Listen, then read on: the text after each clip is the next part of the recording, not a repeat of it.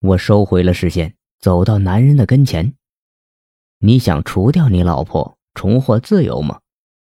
男人听到我的话，先是一怔，而后反应过来：“你，你的意思是，你可以帮我除掉我老婆？”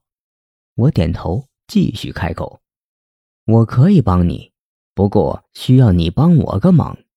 若是你愿意，我就答应你除掉你老婆，然后会帮你离开这里。你不是想投胎吗？”男人激动的点头：“是的，我想投胎。”我看着男人，嘴角上扬，指着那道白影消失的地方询问男人：“你可知道那个方向是哪里吗？”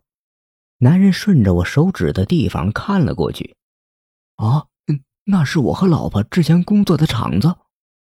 我点头，想到了男人刚才的话，便问男人：“你老婆在之前有没有什么异常的举动？”异常的举动。男人顿了顿，很认真的想着我的话。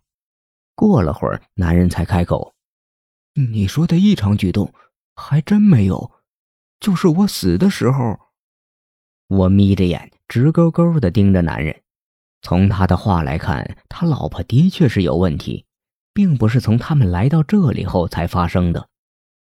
男人见我一直在盯着他，有些不好意思，他挠了挠头，干笑几声：“大师，我说的都是真的，我老婆的确没有问题，但偏偏就在我死的时候变成了这样。”